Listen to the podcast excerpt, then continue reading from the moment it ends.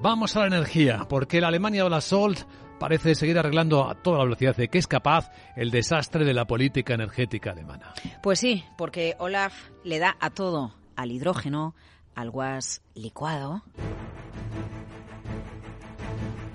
Alemania se une al corredor submarino de hidrógeno verde entre Barcelona y Marsella. Por lo tanto, son ya cuatro países en el proyecto, liderado por España, Portugal y Francia. Ahora Alemania se suma. Clave del proyecto se llama H2Med.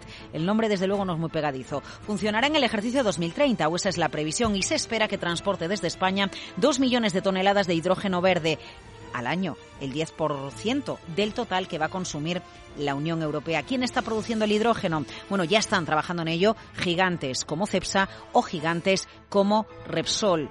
Este corredor va a contar con una potente financiación europea y no olvidemos, es el que sustituye al gasoducto al que Francia ha dicho es para que pasara por los Pirineos, el famoso Medcat. Vamos con las palabras de Scholz, el canciller alemán. Dice que al mismo tiempo queremos la expansión de la producción de energía con formas de producción neutras en CO2 en Alemania, con energía eólica y energía solar sobre todo, y con la expansión de nuestra red. Y al mismo tiempo queremos que el hidrógeno esté disponible en grandes cantidades y a precios asequibles como el gas del futuro. Se trata de un avance tecnológico que solo podremos lograr juntos. Y también hemos acordado estrechamente que queremos lograrlo juntos. Bueno, ya sabéis que para que el hidrógeno sea verde se tiene que producir con energía renovable y ahí el papel competitivo de España. Hay mucho sol, hay mucho viento, eh, aunque en cantidad, por ejemplo, de placas solares instaladas tenemos muchísimas menos que en Alemania, son más eficientes porque tenemos más eh, horas de sol, por lo tanto eh, se le saca mucho rendimiento a las que hay en, en nuestro país. Habla Rivera sobre este, esta incorporación de Alemania al proyecto. Dice esto. Es una excelente noticia que Alemania ponga de manifiesto su interés en sumarse a este proyecto, en ser destinatario de parte de ese hidrógeno que una vez haya cubierto las necesidades industriales de la península ibérica pueda transportarse, pueda exportarse hacia el norte de Europa. Pero tú decías, Luis Vicente, que Alemania está intentando enmendar los errores en política energética de Alemania, liderados por Reinhard Röder, por la propia Merkel, porque se pusieron a los pies, por decirlo de alguna manera, de Rusia, más del 50% de dependencia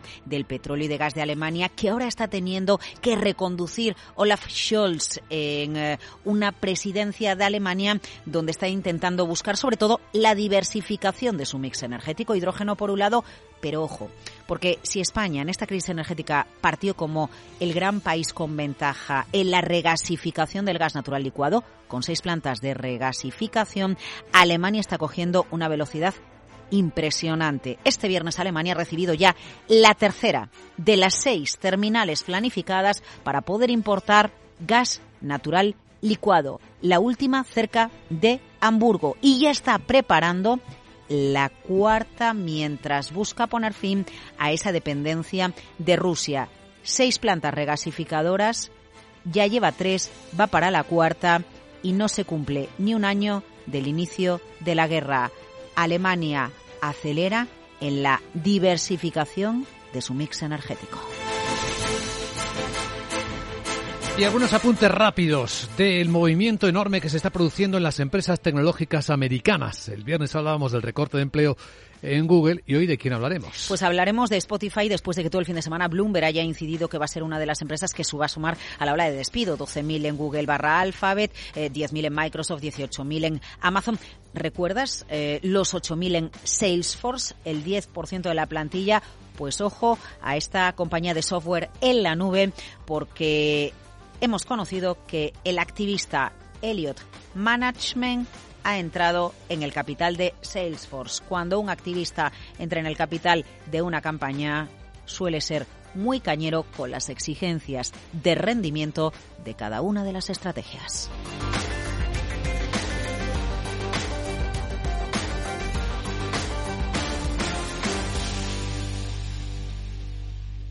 Capital, la Bolsa y la Vida con Luis Vicente Muñoz.